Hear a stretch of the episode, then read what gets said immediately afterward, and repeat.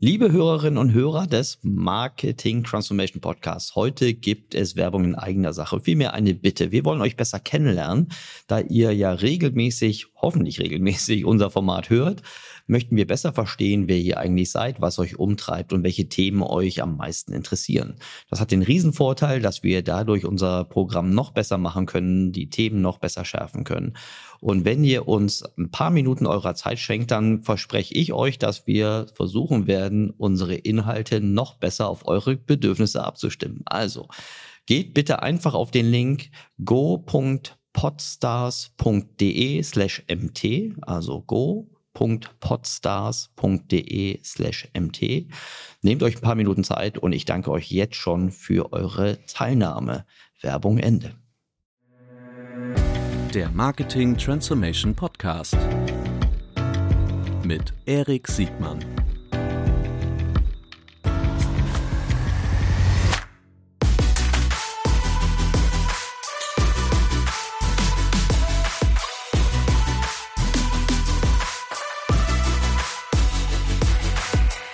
Herzlich willkommen zu einer neuen Folge des Marketing Transformation Podcasts. Heute mit einer Sternstunde. Wir werden heute über komplexe Funnels sprechen und wie man eigentlich Wachstumsmaschinen für komplexere Funnels baut. Was sind eigentlich komplexere Funnels? Das werden wir gleich sehen. Wird ein bisschen äh, B2B-lastig wahrscheinlich. Wir werden auch über SaaS sprechen. Herzlich willkommen, Björn Suit. Herzlich willkommen.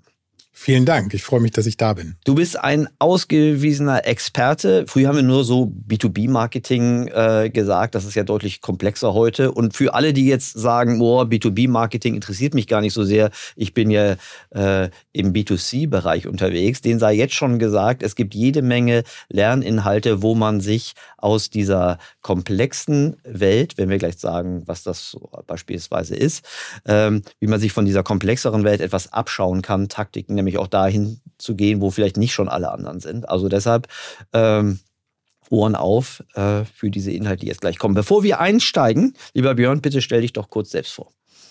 Mein Name ist Björn Suit. Ich bin einer der Gründer der Marketinggruppe, die heute Front Row heißt. Die hieß bis 2023 Fink 3. Und wir haben die mal 2012 gegründet, um eine neue Art von Marketingdienstleister zu schaffen mit dem Fokus auf der einen Seite auf E-Commerce, Marketing und Marktplatzwachstum, auf B2B Performance Marketing und auf High-End CRM und was wir Actionable Analytics nennen, also wie trifft man bessere Entscheidungen mit Marketingdaten. Mhm. Und heute sind wir weltweit rund 400 Kolleginnen und Kollegen äh, mit einem Teil in den USA. Das ist so die Hälfte, weil wir letztes Jahr mit Fortress Brand und zwei weiteren Agenturen Schoolhouse und Taylor Pond fusioniert sind und unserem europäischen Teil, der früher Fink 3 und unser B2B-Marketing-Arm Bismut war. Und jetzt bedienen wir unsere Kunden noch ein bisschen internationaler, als wir das früher gemacht haben. Sehr gut. Ich weiß nicht, ob du dich daran erinnerst, aber wir zwei haben uns damals kennengelernt oder du bist mir zum ersten Mal aufgefallen als einer der schlauen Köpfe im Marketing, der nicht nur gut denken und analysieren kann, sondern auch gut machen kann. Ich glaube, da warst du damals noch bei einer Dating-Plattform. Kann das sein? Ja, bevor ich Fink 3 mitgegründet habe, war ich der Marketing-Verantwortliche für B2 und C-Date. Das ist ja, wir haben immer gesagt, B2 ist Mr. und Mrs. Right und C-Date ist Mr. und Mrs. Right Now. Also auf der einen Seite Casual Dating, auf der anderen Seite Partnervermittlung und das waren sehr internationale Plattformen. Wir haben das Marketing damals in 38 Ländern gemacht. Das habe ich so von 2000 2008, 2009 bis 2012 äh, zum Anfang gemacht.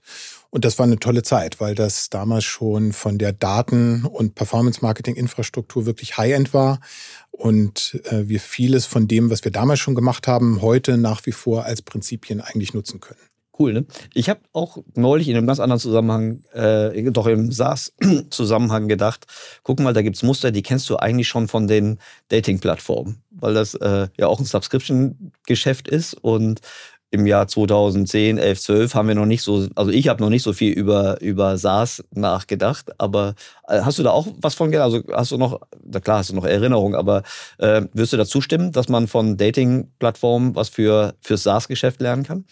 Ja, auf der einen Seite denke ich, alle Arten von Abo-Modellen mhm. äh, haben große Ähnlichkeiten mit den meisten Software-as-a-Service-Business-Modellen. Äh, und das geht bis zurück ins Verlagswesen. Mhm. Äh, da sind ja viele äh, Themen wie Customer Lifetime Value, Churn, Retention-Metriken und so mhm. ähnlich. Mhm. Und auf der anderen Seite ist im B2C SaaS für digitale Produkte, also sowas wie Dating, Games, äh, sowas wie Finanzprodukte, ähm, hast du eigentlich immer die Grenzkosten, um einen zusätzlichen Nutzer zu bedienen, diese nahe Null. Mhm. Äh, und damit geht ein großer Anteil des Umsatzes immer in die Nutzergewinnung, ins Marketing. Und damit können sich solche Unternehmen häufig auch äh, professionelle Setup leisten, professionelle Infrastruktur und auch professionelle Teams und haben dann in der, wenn man es weiterdenkt, eben häufig wie so eine Art kleines Zukunftsfenster, durch das man gucken kann, weil viele Sachen sich für andere Budgets oder andere Margen erst lohnen, wenn mhm. die ein bisschen billiger geworden sind. Ja. Das ist eine super Überleitung. Deshalb möchte ich nochmal alle ermutigen, das praktisch, äh, auch wenn es ein bisschen komplexer gleich wird, äh, gut zuzuhören, weil diese, diese Transferleistung, was man von unterschiedlichen Geschäftsmodellen sich abgucken kann oder was, du sagst Zukunftsfenster, welche Möglichkeiten sich eventuell in der Zukunft aufschließen, äh, das glaube ich sehr universell, vielleicht nicht in allen Bereichen, aber deutlich universeller einsetzbar, als es vielleicht augenscheinlich sein mag. Ähm, wenn wir jetzt äh, sprechen über komplexere Funnels oder B2B slash SaaS-Marketing. Ähm, was, hast du ein paar Beispiele? Ich glaube, wir beide wissen, äh, was wir darunter verstehen, aber wie würdest du das äh, einordnen und beschreiben? Also auf der einen Seite meinen wir mit komplexeren Funnels häufig die, die sowohl eine Online- als auch eine Offline-Komponente haben. Das gibt es ja in vielen Geschäftsmodellen, dass man Online-Leads generiert, aber dann die Reise des Kunden nicht zu Ende ist, äh, sondern dann zum Beispiel ein Vertriebsteam weiterarbeitet mhm. und dann vielleicht einen Vertrag abschließt und ähnliches.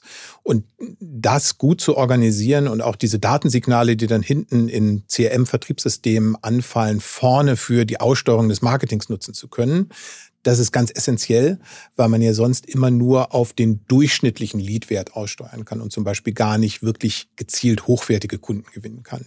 Und das gibt es natürlich auf der einen Seite im B2B-Bereich. Wenn ich zum Beispiel ein Softwareprodukt verkaufe, was pro Seed abgerechnet wird, dann möchte ich ja eher Unternehmen gewinnen, die viele Seeds kaufen können äh, und nicht die nur zwei Seeds kaufen mhm. und mein Marketing danach aussteuern. Hm, das gibt es aber natürlich auch im B2C-Bereich. Wenn ich zum Beispiel Solaranlagen verkaufe oder Energy Contracts, Contracts, ähm, Strom, Versicherungen sind am Ende auch Abo-Produkte. Dann habe ich da auch häufig eine Online-Offline-Komponente, wo ich vielleicht Online-Lead generiere, aber dann sowas wie die Risikoprüfung oder die Machbarkeitsprüfung bei einer Solaranlage erst hinten rum im Vertrieb stattfindet.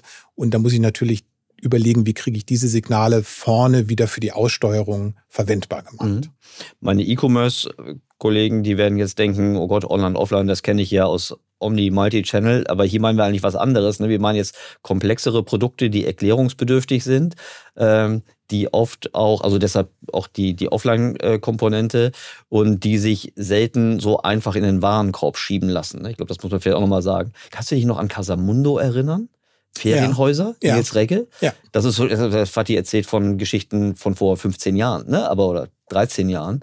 Ähm, das fand ich, also Ferienhäuser ist ja ein B2C-Geschäft äh, Tourismus ein eigentlich gut erschlossenes älteres Vertical. Aber der Kollege hat das, schöne Grüße an Nils, der hat das schon damals super schlau gemacht, dass er diese Online-Offline-Brüche unter, also seamless gemacht hat, indem er Leads generiert hat für Ferienhäuser und die dann nachtelefoniert hat, nachqualifiziert hat, also das ist mein oberflächliches Verständnis von dem Geschäftsmodell und dadurch viel höhere Conversions generiert hat bei, und das ist auch eine notwendige Voraussetzung, relativ guten Average Order Values und ich glaube auch einen erträglichen Deckungsbeitrag pro Transaktion. Das, ist das auch so eine Rahmenbedingung, dass die, dass die, dass die Rohmarge oder die, die Profitabilität einem Geschäftsmodell so eine gewisse Größenordnung haben muss, um Offline-Online-Brüche vertragen zu können?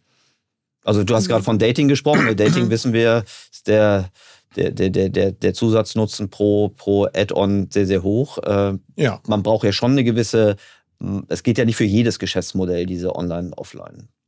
Nee, ich denke für, also grundsätzlich hilft es, glaube ich, immer, wenn du ähm, Marketing eher als Performance-Marketing verstehst, in dem Sinne, dass du sagst, das soll eine messbare Investition sein und kein Kostenblock mhm. in einem Unternehmen, dass du einen Margenbereich hast, mit dem du überhaupt arbeiten kannst. Also mhm. ähm, wenn ich jetzt eine pure Handelsmarge von vielleicht 5% oder 10% habe, aus der ich auch noch mein gesamtes Marketing bestreiten muss, mhm. Äh, dann bin ich natürlich viel limitierter als im Software-as-a-Service-Bereich, wo ich ja auf vielen Produkten ich unterstelle mal, dass Salesforce, wenn wir da ein Seat dazu kaufen, dass die Kosten für Salesforce Marginal. auf die 90 Euro, die der Seed kostet, nahezu null sind. Ja.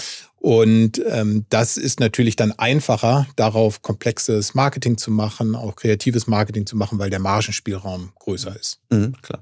Okay, ich habe dich vermutlich jetzt auch ein bisschen unterbrochen. Also eins dieser Kriterien, äh, wenn wir meinen komplexere ähm, Produkte, ist ein Online- Offline-Mix. Gibt es noch weitere Kriterien, wenn wir von komplexeren Funnels sprechen? Lange Funnels? Ja, was wir häufiger haben in vielen Geschäftsmodellen ist, dass wir keine Impulskäufe haben, sondern wirklich Kaufentscheidungen, die lange abgewogen werden, mhm. Ne? weil das entweder viel Geld kostet oder ich dafür eine Infrastruktur schaffe, die ich nicht so leicht wieder ausbauen will. Und mhm. das gibt's im B2B-Bereich natürlich bei Software, das gibt's aber natürlich im B2C-Bereich auch bei einem Auto. Mhm. Das ist ja auch kein Impulskauf, den ich über Nacht unbedingt äh, mhm. tätige, außer alte Autos kaputt. Mhm. Und äh, deswegen ist das etwas, was viele Customer Journeys heute auszeichnet. Auf der einen Seite, dass die Journeys länger werden, weil Leute sorgfältiger abwägen, mehr vergleichen. Und auf der anderen Seite aber das Tracking herausfordernder wird, weil eben Cookie-Laufzeiten sich verkürzen und die Leute über mehr digitale Geräte springen. Das heißt also, ich erkenne sie, wenn sie auf dem Handy anfangen, nach einem Produkt zu suchen, nicht unbedingt auf ihrem Laptop wieder. Mhm. Und da müssen alle Unternehmen darüber nachdenken, wie können sie ihre Customer Journeys so umbauen, dass sie möglichst früh den Nutzer wiedererkennbar machen. Mhm um genau auch die Investitionen rechnen zu können, ne? das ja. zu de-anonymisieren. Die ähm, wenn wir von, von B2B-Marketing sprechen oder von komplexeren Funnels, dann ähm, haben wir uns im Eingangs, im, im, Vorbereitungsgespräch kurz unterhalten, was haben wir eigentlich für eine quantifizierbar, was haben wir eigentlich für einen quantifizierbaren Proxy, wie groß B2B ist. Ne? Ich glaube, wir sind beide sagen wir mal, überzeugt und begeistert, dass das ein, ein Wachstumsmarkt ist, aus, aus diversen Gründen. Ähm, du hattest gerade eine ganz interessante Herleitung, äh, wie, man, wie man das so abschätzen könnte, wie sich das, das B2B-Marketing so in den letzten Monaten oder Jahren entwickelt hat. Ja, also wir haben bei uns den B2B-Marketing-Service-Bereich 2014 gegründet, weil wir so eine Zukunftswette hatten. Wir hatten damals das Gefühl, es wird einen Generationswechsel geben, nach und nach in B2B-Marketing-Unternehmen. Mhm. Aber die nächste Generation von CMOs, die will nicht mehr so ein gottgegebenes Budget äh, verwalten und davon den Messestand und die Flyer produzieren, sondern die wollen eigentlich wirklich Entscheidungseinfluss haben. Und dazu muss man natürlich nachweisen können, dass das was man da macht, auch wirklich einen Einfluss auf das Wachstum hat. Und deswegen haben wir immer unsere ganzen Services unter das Motto gestellt, Go from Marketing Costs to Measurable Investment. Mhm. Und man sieht, glaube ich, in den letzten fünf, sechs Jahren ganz gut, dass es eine Digitalisierung des B2B-Marketings und Digitalisierung des Vertriebs gibt. Auf der einen Seite durch das Wachstum von solchen Anbietern wie Salesforce und HubSpot. Auf der anderen Seite sieht man das aber auch ganz einfach daran, dass solche Ökosysteme wie LinkedIn Advertising wachsen. Wir haben jetzt hier mhm. gerade mal Google Bart befragt mhm. äh, und äh, gesagt, 2022 ist das auf knapp sechs Milliarden Euro angewachsen. Äh, das LinkedIn Advertising Revenue, wenn das stimmt und man würde davon ausgehen, dass das so zwischen 20 und 25 Prozent eines Marketing-Spendings von B2B-Unternehmen ist, dann würde man sagen, allein dieser B2B-Marketing-Budget Kontext sind mhm. über 20 Milliarden Dollar äh, mhm. weltweit. Und der wächst sehr schnell, dieser Bereich. Auch LinkedIn Advertising wächst also mit Wachstumsraten über 20 Prozent äh, year on year. Und das ist, glaube ich, ganz wichtig, äh, dass B2B-Unternehmen das wissen äh, und sich auch darauf einstellen, dass Kaufentscheidungen anders getroffen werden, dass sich Marketing da transformiert, äh, dass sich Vertriebsprozesse transformieren und man dem nicht unbedingt nur folgen will, äh, mhm. sondern dem ja auch voranmarschieren möchte als Unternehmen, damit man eben diese Wachstumspotenziale auch hebelt. Mhm. Ich würde gerne gleich später nochmal über, neben LinkedIn noch über andere eher auf der, auf der Medien, Akquisitionsseite irgendwie. Äh, also da würde ich gerne noch mehr reinleuchten. Ich würde gerne gerne noch mal kurz über die Branchen mit dir sprechen, die sich jetzt vielleicht auch als erste im, im im B2B-Marketing hervorgetan haben? Oder was beobachtest du? Welche, welche Branchen sind da besonders ähm, progressiv und wachstumsstark unterwegs? Also du hast ja auch als Marktteilnehmer auch, glaube ich, ein ganz, das ist vielleicht nur ein Ausschnitt, aber ich glaube, als, als, als Spezialagentur kriegst du ja gut mit, äh, wo jetzt der, der Bedarf und das Wachstum am größten ist. Ja, also wenn ich so zurückgucke auf die letzten sieben Jahre, die wir das so machen, äh, ist sicherlich das größte Wachstum, das schnellste Wachstum aus dem Software-as-a-Service-Bereich. Also digitale Produkte. Sehr viele Unternehmen haben ja ihren Softwarevertrieb umgestellt auf Abo-Dienstleistungen mhm. und die steuert man einfach anders aus im Marketing und das merkt man. Also viele Unternehmen sind ja weggegangen vom klassischen Lizenzvertrieb hin zu Abo-Modellen.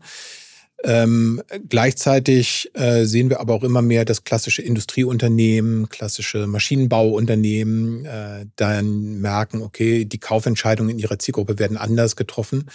Es hilft einfach nicht mehr allein nur den Außendienst durchs Land zu schicken und da einmal im Quartal aufzuschlagen bei den Kunden und Bestellzettel aufzufüllen, sondern man muss eigentlich überlegen, wie bleibt man sichtbar äh, für die Entscheiderinnen und Entscheider in diesen Zielunternehmen? Wie kann man denen auch eine digitale, vereinfachte Customer Journey ermöglichen? Es ist ja in Deutschland immer noch verblüffend, wie schwierig es ist, wenn man mal so auf die großen Konzernunternehmen geht, die da im B2B-Vertrieb tätig mhm. sind. Ähm, egal, was die bereitstellen, also ob das jetzt so Industrieprodukte sind, Chemie oder Stahl oder sowas, wie schwierig das ist, eigentlich Kunde von denen zu werden. Mhm. Also wenn man sich da einfach mal den Spaß macht, und auf solche Websites geht und überlegt, wenn ich jetzt Kunde werden wollte, was müsste ich tun? Dann ist die bevorzugte Customer Journey in der deutschen Industrie immer noch, ich rufe jemanden an. Ja. Und wenn er nicht am Platz ist, dann werde ich halt kein Kunde. Woran liegt das? Oder es gibt ein generisches Kontaktformular, mhm. ne, bei mhm. dem ich allen Kontext verliere. Mhm.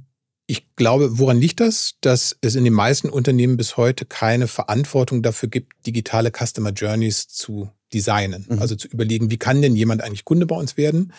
Weil das so eine Art Tradition dezidierte Verbeugung an den eigenen Vertrieb ist. Genau. Dass man sagt, mhm. der die Hoheit. Die Hoheit besteht darin, dass man die mit Bildchen und Telefonnummer auf die Webseite packt und dann müssen die Kunden eben durch diesen unbequemen, brennenden Reifen springen, egal in welcher Zeitzone sie sich befinden oder egal, was sie für einen Bedarf haben, ob das wirklich so sinnvoll darüber abdeckbar ist. Da wird die Customer Journey im Grunde abgebogen, um sofort dem Vertrieb vor die Füße geworfen, ne? äh, obwohl er vielleicht wie noch, noch ganz einem ganz anderen Prozess steht. Ja, oder man macht sich einfach und leitet das dann auf so eine Art generisches Kontaktformular um mhm. und dann wird das in solchen Konzernen Wochen, manchmal Monate lang so hin und her geschoben, ja. weil das in so einem E-Mail-Eingang versickert und keiner verantwortet das. Mhm. Und das ist einfach nicht schlau. Also erstens bleiben so Umsatzpotenziale liegen, weil andere Unternehmen in anderen Märkten äh, da agiler und schneller und schlauer sind. Mhm. Und gleichzeitig muss man sagen, ist das ja auch von uns allen als Kunde selber nicht mehr die Erwartungshaltung, dass wenn wir Bedarf haben an irgendeinem Produkt, an einem Service, mhm. dass wir dann erst Leuten hinterher telefonieren oder irgendwelche generischen Kontaktformulare ausfüllen, sondern wir wollen ja dann eine gute, geguidete mhm. Experience haben, mhm. äh, wie man dann schnell Kunde werden kann. Vielleicht ist die Bedarf, äh, der Bedarf eine gute Brücke, um auf die, auf die Mediagattungen und Plattformen äh, sprechen zu kommen, äh, wo dieser Bedarf zum ersten Mal irgendwie getrackt werden kann oder sich, sich artikuliert. Ähm, wir haben ja schon über, über, über LinkedIn gesprochen als einen, an der Proxys, weil man es da auch so schön isolieren kann, weil LinkedIn ja meines Wissens nach neben dem HR-Geschäft jetzt kein nennenswertes B2C-Geschäft und das natürlich das Subscription-Geschäft ähm, selbst hat.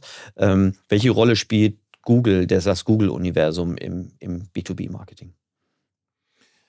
Google ist auch super wichtig. Hm. Der Anteil unterscheidet sich bei Google ganz extrem je nach Unternehmen und Geschäftsmodell. Mhm. Die erste Frage, äh, die, die man sich eigentlich immer stellen kann, ist, gibt es überhaupt ein Suchvolumen nach meiner Art von Service, Produkt, Dienstleistung mhm. und so weiter.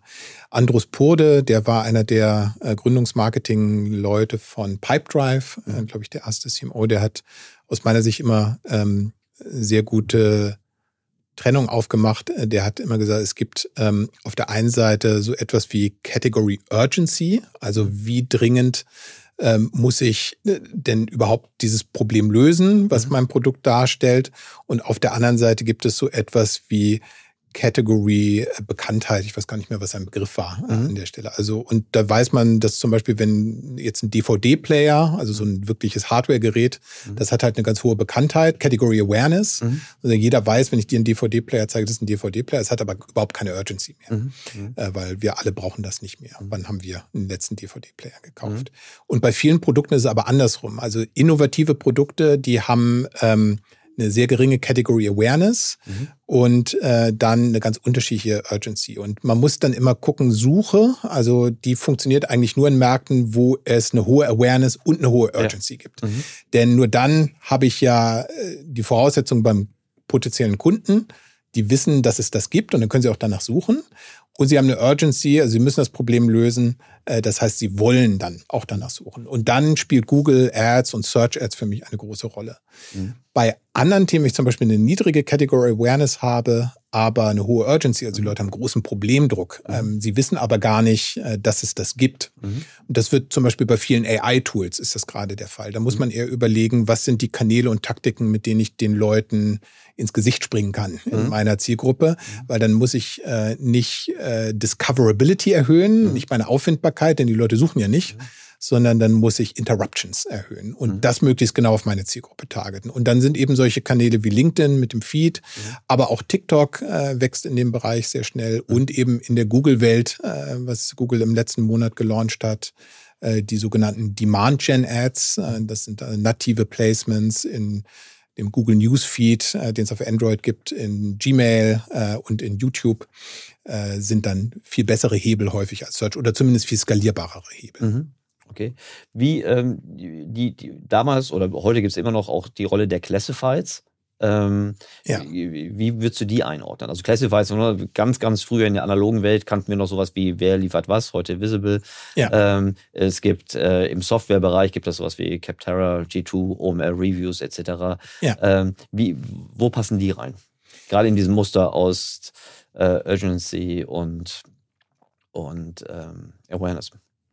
Also auf der einen Seite helfen die enorm dabei, Discoverability zu erhöhen. Also mhm. wenn ich zum Beispiel Lösungsanbieter bin in einem Bereich, äh, der äh, bekannt ist und ich bin, mhm. so, muss da neu einbrechen, dann mhm. sind sowas wie Software Discovery Plattformen super sinnvoll oder andere Directories auch, ähm, weil ich dann gezielt daran arbeiten kann, genau im Entscheidungsprozess, im Kaufprozess sichtbar zu werden. Äh, dafür muss ich dann aber auch da sorgen, dass ich da äh, Content aufbaue, äh, dass ich da Reviews aufbaue, äh, dass ich da also heraussteche aus der Masse und ich muss da auch Traffic hin einkaufen. Mhm. Entweder weil diese Plattformen eigene Monetarisierungsmodelle haben, wie zum Beispiel mhm. Capterra äh, mit einem Cost-per-Click-Modell oder G2 mit einem eher unterschiedlich tarifierten Ansatz, je nachdem, welche Services man da kaufen möchte. Aber das gibt es natürlich auch in anderen Directories, also wie sowas wie wer liefert was. Äh, und das Zweite, was diese Bereiche können, ist eher sogenannte Intent-Daten liefern. Mhm. Äh, also welche Unternehmen sind gerade im Markt für eine bestimmte Lösung. Mhm. Gibt es ja zum Beispiel hier auch bei OMR-Reviews äh, im OMR-Kontext, dass man dort verstehen kann als Softwareanbieter, welche Unternehmen suchen eigentlich gerade in einer Kategorie, mhm. äh, damit man überlegen kann, solche Unternehmen ins Account-Based Marketing mit einzubeziehen. Mhm. Okay. Und ich glaube, das ist etwas, ähm, das gilt für viele Branchen, gerade im B2B-Bereich. Wie kann ich eigentlich identifizieren, nicht nur welche Unternehmen theoretisch meine Zielgruppe sind, mhm. sondern welche Unternehmen auch gerade im Markt sind nach einer Auf die Wettbewerbsseite. Ja, die Wettbewerbsseite und wer sucht nach einer Lösung. Mhm, also wenn okay. ich zum Beispiel Personalsoftware verkaufen möchte, dann äh, will ja nicht jedes Unternehmen, das mehr als 100 Mitarbeiter hat, heute Nachmittag mhm. die Personalsoftware wechseln. Mhm. Äh, und ich muss also überlegen, wie komme ich an solche Intent-Daten okay. ran. Mhm. Und da sind solche Directories und Software Discovery Plattformen super gut geeignet. Mhm. Also gute Idee im Marketing ist eigentlich immer zu überlegen, die Leute, die das Problem haben, was ich lösen will, mhm. und die mein Produkt noch nicht kennen, mhm. was machen die denn heute, um das Problem zu lösen? Mhm. Und da muss ich eigentlich nur überlegen, wie kann ich an den Ort? Mhm. Und wie werde ich da sichtbar? Hast du mal ein Beispiel? Also ich überlege, das war jemand, der verantwortlich ist für die Digitalisierung seines Rechnungseingangs oder wäre das ein Beispiel? Ja, gutes Beispiel. Oder ganz, ganz simples Beispiel haben wir vor vielen Jahren äh, mal gemacht ähm, für ein Restaurant-Reservierungssystem. Mhm. Ähm, was haben die Restaurants gemacht, die da äh, noch keine Lösung für hatten, mhm. die haben sich bei Amazon ein Reservierungsbuch gekauft. Und mhm. dann kann man natürlich selber so ein Reservierungsbuch rausgeben und mhm. eigentlich auf jeder Seite darauf hinweisen, äh, mhm. dass das äh, eine bessere Lösung gibt. Äh, oder du kannst natürlich auch gucken, dass du genau solche Pakete äh, gebucht wirst oder im Amazon Advertising Kontext äh, mhm. dann werben. Mhm. Also das ist also so ein typisches, ganz plastisches Beispiel, wie man vorgehen kann. Ne? Wer aggregiert eigentlich diese Nachfrage der Zielgruppe? Und im Rechnungseingangsautomatisierungsbereich ist, glaube ich, sehr vielschichtig, ja, ähm, da, äh, weil das in unterschiedlichen Unternehmen unterschiedlich gemacht wird, in mhm. großen mit SAP, in mhm. äh, anderen äh, eher über solche Tools, ähm, äh, über die normalen Buchhaltungstools. Mhm. Und da würde man dann häufig mit Account-Based Marketing-Taktiken vorgehen. Mhm. Also würde man zum Beispiel sagen, okay, wie kann ich denn eigentlich mm, rauskriegen, welche Unternehmen SAP einsetzen und wie wenn das zum Beispiel mhm. meine Zielgruppe ist und wie targete ich die dann im Account-Based Marketing, mhm. äh, damit ich dann die auch genau mit diesen relevanten Botschaften im SAP-Kontext mhm. äh, bearbeiten kann. Mhm. Und auf der anderen Seite ähm, würde man eben Software Discovery Plattformen nutzen und sagen, wer sucht denn da gerade und versuchen so Partner-Marketing zu machen mit zum Beispiel Buchhaltungssoftware. Mhm. Lösungen oder vielleicht im Kontext der DATEV versuchen mhm. äh, zu werben oder solche Aspekte. Du hast ja ein super spannendes Stichwort geliefert, ähm, auf das wir auch gleich zu sprechen kommen oder das können wir auch jetzt machen, Account-Based Marketing, ABM.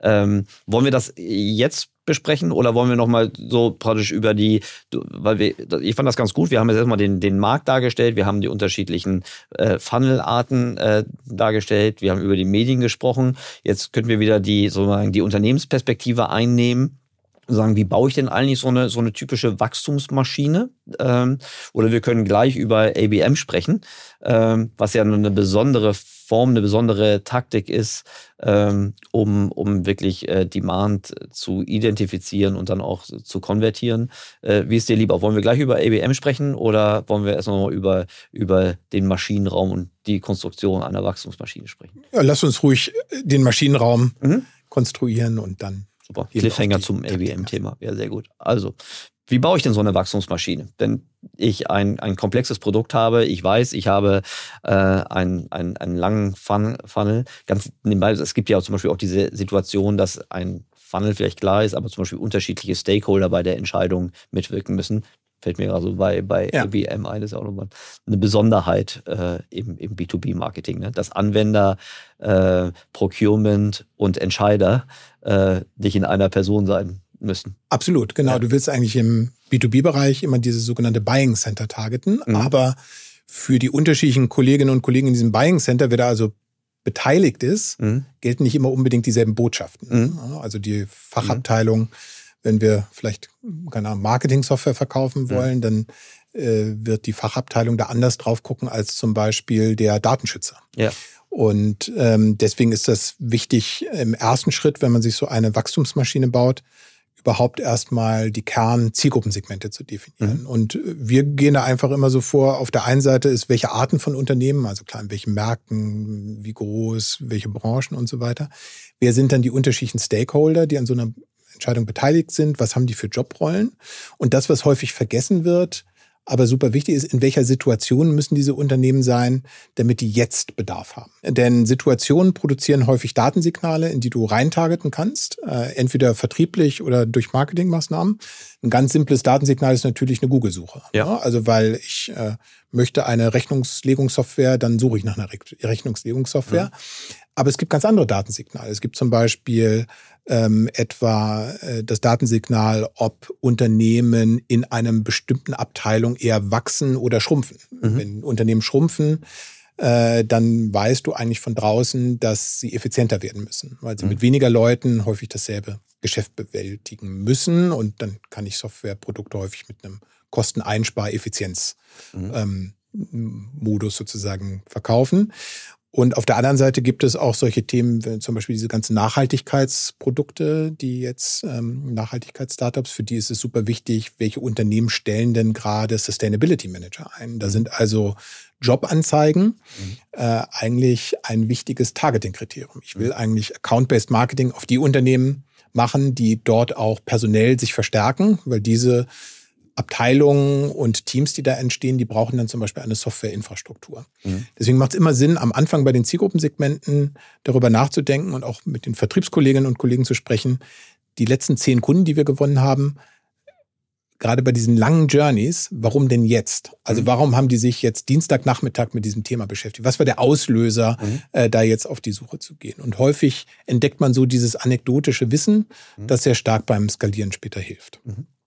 Und das Zweite, was man dann macht, ist, dass man dann ja ganz viele Segmente hat und man muss dann im Prinzip überlegen, was sind eigentlich meine Kernbotschaften pro Segment. Ne? Für den Datenschützer vielleicht eine andere Botschaft als für die Fachabteilung oder für den CFO eine andere Botschaft als für äh, das äh, andere Vorstandsteam. Und dann überlegen, wie granular muss ich da werden. Und dann kann man eigentlich immer ganz gut aus diesen Zielgruppensegmenten und den Kernbotschaften ableiten, was sind denn dann geeignete Vertriebskanäle, Marketingkanäle und Taktiken, um diese Botschaften an diese Segmente rüberzubringen. Mhm. Dann beginnt eigentlich so die kreative Marketingarbeit. Mhm. Und dann weiß ich eigentlich auch, kann ich zum Beispiel die Unternehmen schon benennen die ich da targeten will. Dann bin ich sofort in einem Account-Based Marketing-Szenario, weil ich zum Beispiel vom Vertrieb weiß, mhm. diese 120 Unternehmen sind für uns Potenzialkunden. Mhm. Äh, und dann bin ich in einem Account-Based Marketing-Ansatz, weil ich dann genau diese Unternehmen targeten will. Alles andere ist dann eher Streuverlust. Mhm.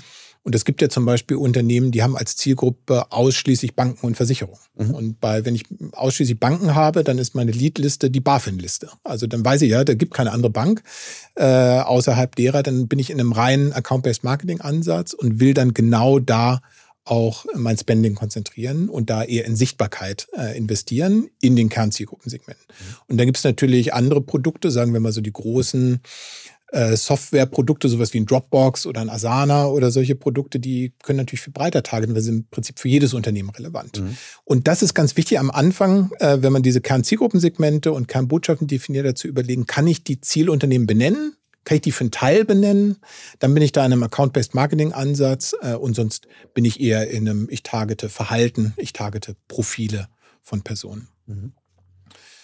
Und der vierte Punkt ist eigentlich dann zu überlegen, wir haben ja häufig diese langen Customer Journeys, egal ob es jetzt ein B2B-Prozess ist oder auch ein B2C-Prozess wie eine Solaranlage zum Beispiel. Wie hole ich eigentlich die Nutzerinnen und Nutzer immer wieder rein in diesen Funnel. Wenn das keine Impulskäufe sind, dann muss ich ja überlegen, wie begegne ich denen über einen längeren Zeitraum und spiele denen auch immer wieder relevante Inhalte zu. Und das wird aus meiner Sicht in vielen Unternehmen bis heute falsch gemacht, weil es so ein Marketing-Silo gibt und ein Vertriebssilo. Mhm. Und das Marketing-Silo übergibt die Leads an der Formulartür zum CRM-System und dann sagen die viel Glück. Äh, und äh, Vertriebsteams haben eben wenig skalierbares Instrumentarium. Die können eine E-Mail schicken und anrufen.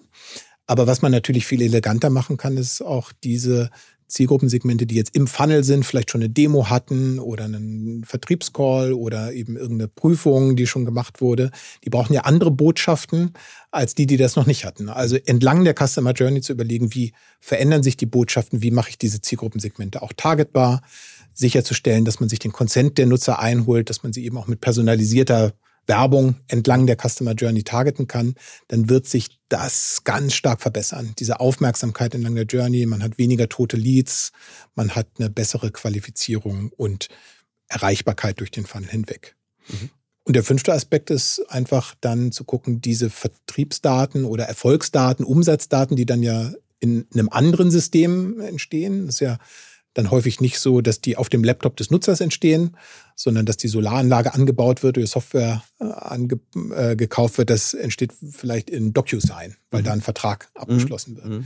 Diese Signale dann zurückführen zu können an die Marketingkanäle. Und das sind häufig diese sogenannten Offline-Conversions, also wo man dann mit Click-IDs arbeitet, die man von Anfang an mitschleift in einem CRM-System, damit man eben später auch weiß, ach, aus der Kampagne kam der Klick und dann über serverseitige Conversions den Google-Algorithmus dann besser aussteuern kann oder den Facebook-Algorithmus, den Insta-Algorithmus, den LinkedIn-Algorithmus. Mhm.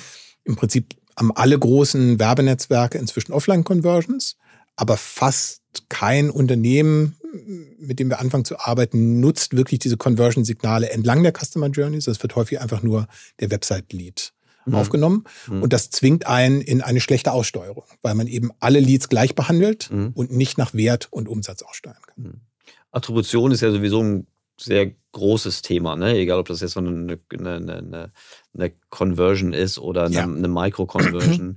ähm, wenn du, ich, ich höre das sehr gerne, deine, das ist eine wirklich idealtypische Beschreibung, wie so, ein, wie so eine Konstruktion aussehen sollte. Und ich glaube, wir beide, du hast es eingangs auch schon gesagt, was so die, die einige Fehler sind, die Organisationen machen. Äh, wer ist denn der Architekt, wer ist denn der, der, der Ingenieur, der so im Unternehmen, Ingenieur in Anführungsstrichen, ähm, der so eine, so, so eine Maschine im Unternehmen baut oder weiterentwickelt? Wer sind deine, also wie würdest du es idealtypisch jetzt für eine Organisation, weil ich könnte mir jetzt vorstellen, dass viele, die jetzt Unternehmensverantwortung haben, denken, ja, super, äh, hätte ich auch gerne, aber wie fange ich denn damit an oder wer kann das bei mir aufsetzen? Alles, was du so beschreibst, Brüche, also erstmal die Intention, das Verständnis, dass Kaufentscheidungen lange, lange vorher, bevor wirklich der, der, der sichtbare Kontakt irgendwie stattgefunden hat, äh, im Netz, äh, ich weiß nicht, wie hoch die, die, die Prozentrate ist, aber wir beide wissen, dass das äh, fast immer äh, unterschätzt wird. Mhm. wie hoch die, die digitalen Vorbereitungsprozesse sind. Ähm, äh, also A, das ist das Verständnis bei Unternehmen, dass diese digitale Journey äh, möglichst seamless und vor allen Dingen inhaltlich, funktional irgendwie gut aufgebaut werden muss. Äh, wie fängt man damit an und wer hat die Verantwortung idealerweise dafür? Auf der einen Seite muss man natürlich auf Vorstandsebene und Bereichsleitungsebene sich Zuschnitte angucken. Mhm. Ähm, wir haben damals, als wir diesen Bereich aufgebaut haben, grundsätzlich die Wette gehabt, dass dieses Silo-Denken, Marketing und Vertrieb nicht überleben wird, ja. sondern dass es eine, zumindest auf Vorstandsebene, eher einer integrierten Führung bedarf. Unsere Wette war immer, dass dann Chief Revenue Officer entstehen wird, der Marketing und Vertrieb integriert führt. Mhm. Ich würde sagen, das passiert auch gerade, zumindest in digitalen Unternehmen seit drei, vier Jahren ganz stark, äh, dass wir das auf Vorstandsebene in einer integrierten Führung sehen.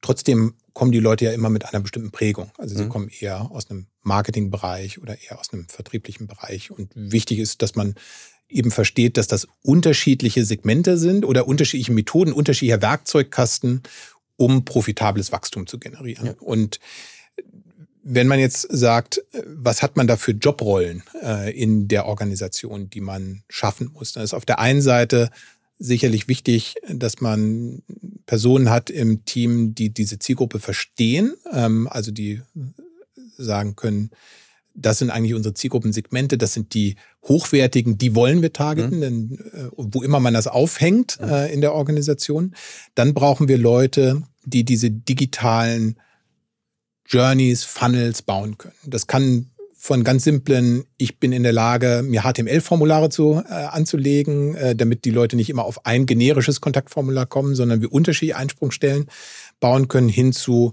man baut richtig komplexe, mobil optimierte, selbstqualifizierende Funnels mit solchen Tools wie Heyflow, mhm. damit der Nutzer äh, gut geführt im CRM und Vertriebssystem landet.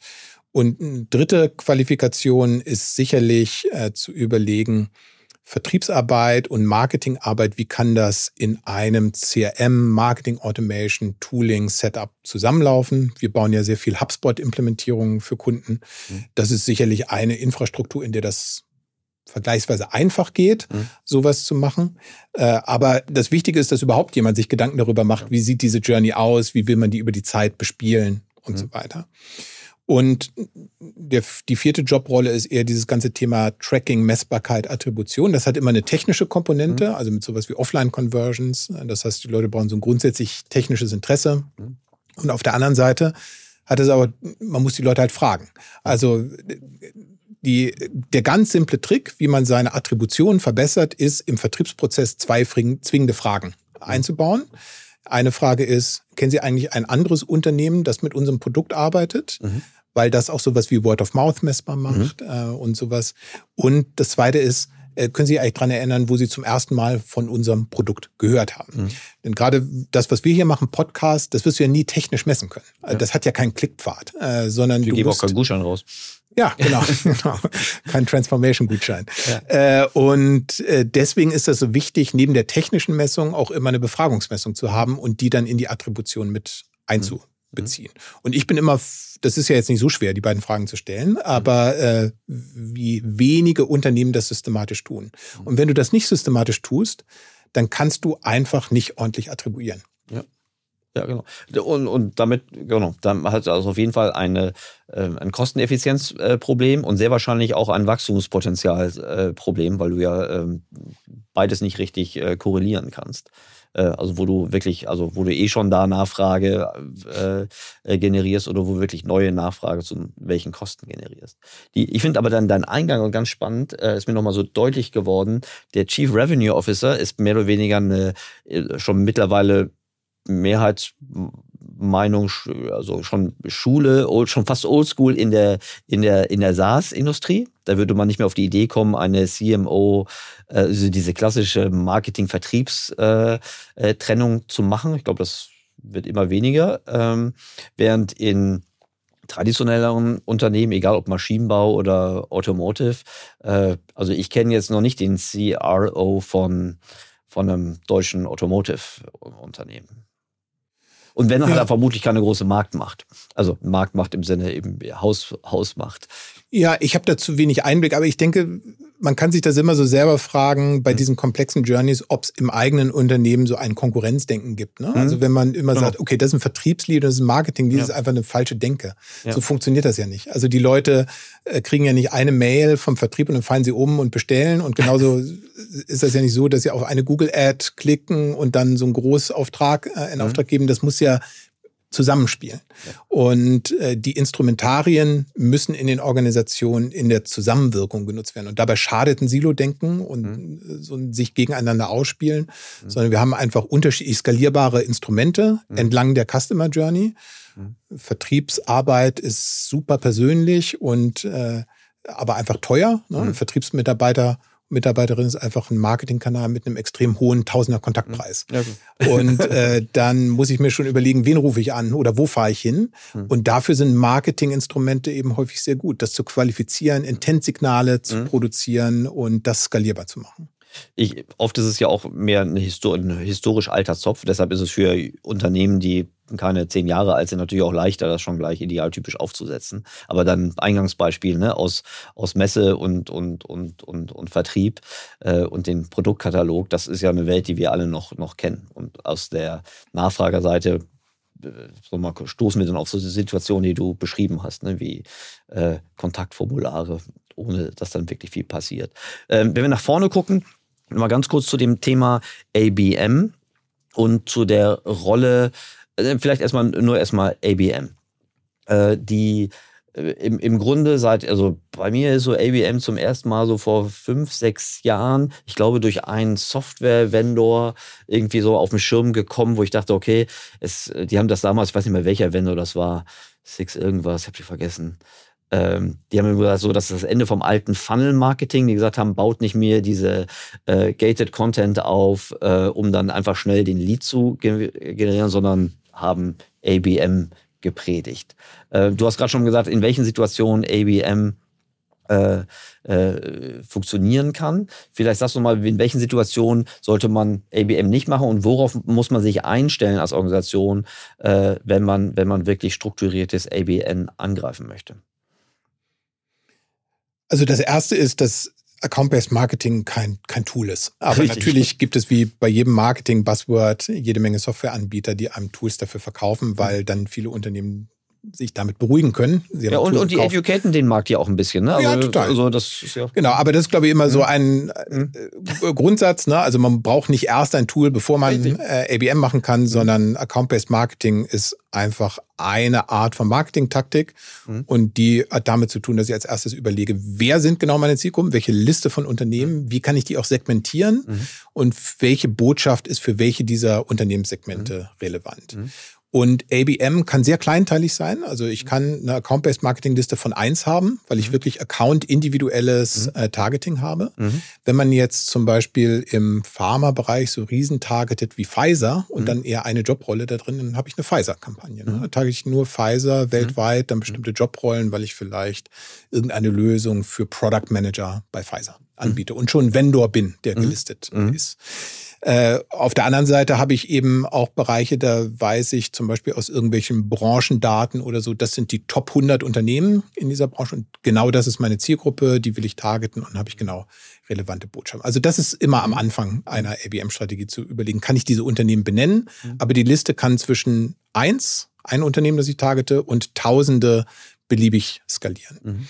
Und das Zweite ist dann zu überlegen, über welche, was will ich denen denn zeigen? Also was für Collaterals brauche ich? Und da können Demand-Based Tools häufig unterstützen, wenn ich wirklich account-spezifische Landingpages haben will, account-spezifische Dokumente und so weiter, weil das eben darüber sehr stark automatisiert werden kann häufig.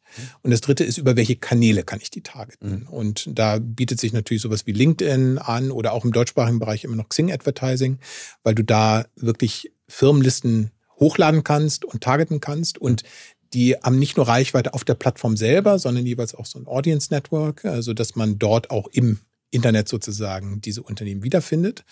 Und das kann man, der Vorteil dieser Plattform ist, dass du das eben kombinieren kannst mit den Jobrollen.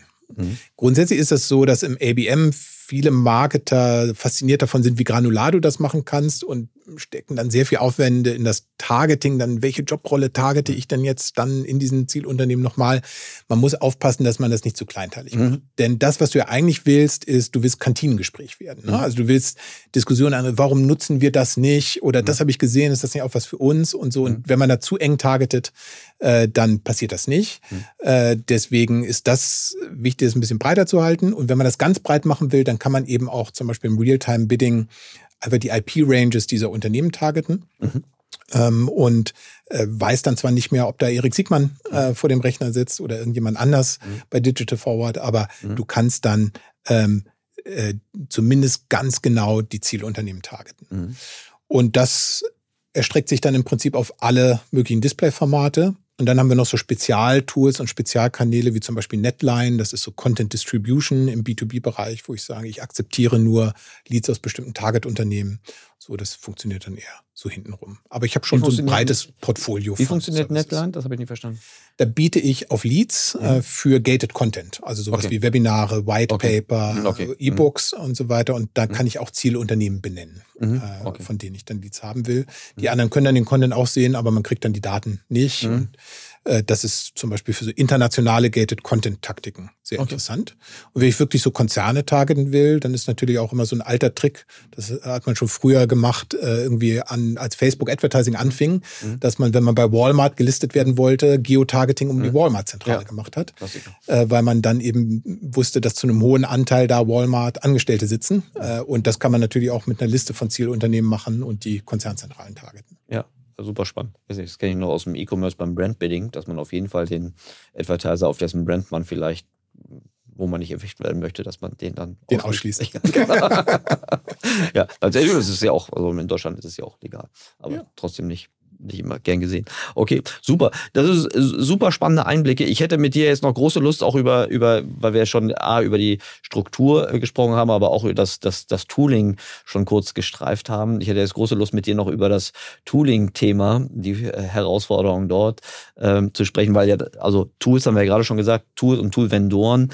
Ähm, Educaten in Markt ja auch, haben natürlich durchaus so ein bisschen Zielkonflikte. Du hast ja gesagt, man braucht für viele Taktiken, die man anwendet, eigentlich, also steht nicht zuerst das Tool im Mittelpunkt, sondern zuerst mal die Umsetzung der, der, der Taktik und äh, das Tool kommt dann danach. Aber das wäre vielleicht nochmal eine eigene Folge, wenn du, wenn du, wenn du Lust hast, äh, zum Tooling zu sprechen. Super. Lieber Björn, ganz herzlichen Dank. Ähm, hat mir großen Spaß gemacht. Komplex, aber auf jeden Fall super relevant, weil ich glaube, das ist so ein Markt, wo, wie du eingangs sagtest, wo ähm, wo, wo noch viel Wachstum ist, wo noch nicht alle Fenster geschlossen sind und ganz oft auch neue Fenster wieder aufgehen und noch echt äh, noch was zu tun ist. Deshalb ganz herzlichen Dank für deine Ansicht und viel Erfolg weiterhin. Mir eine Freude und allen viel Erfolg beim Transformieren. Super, Dankeschön.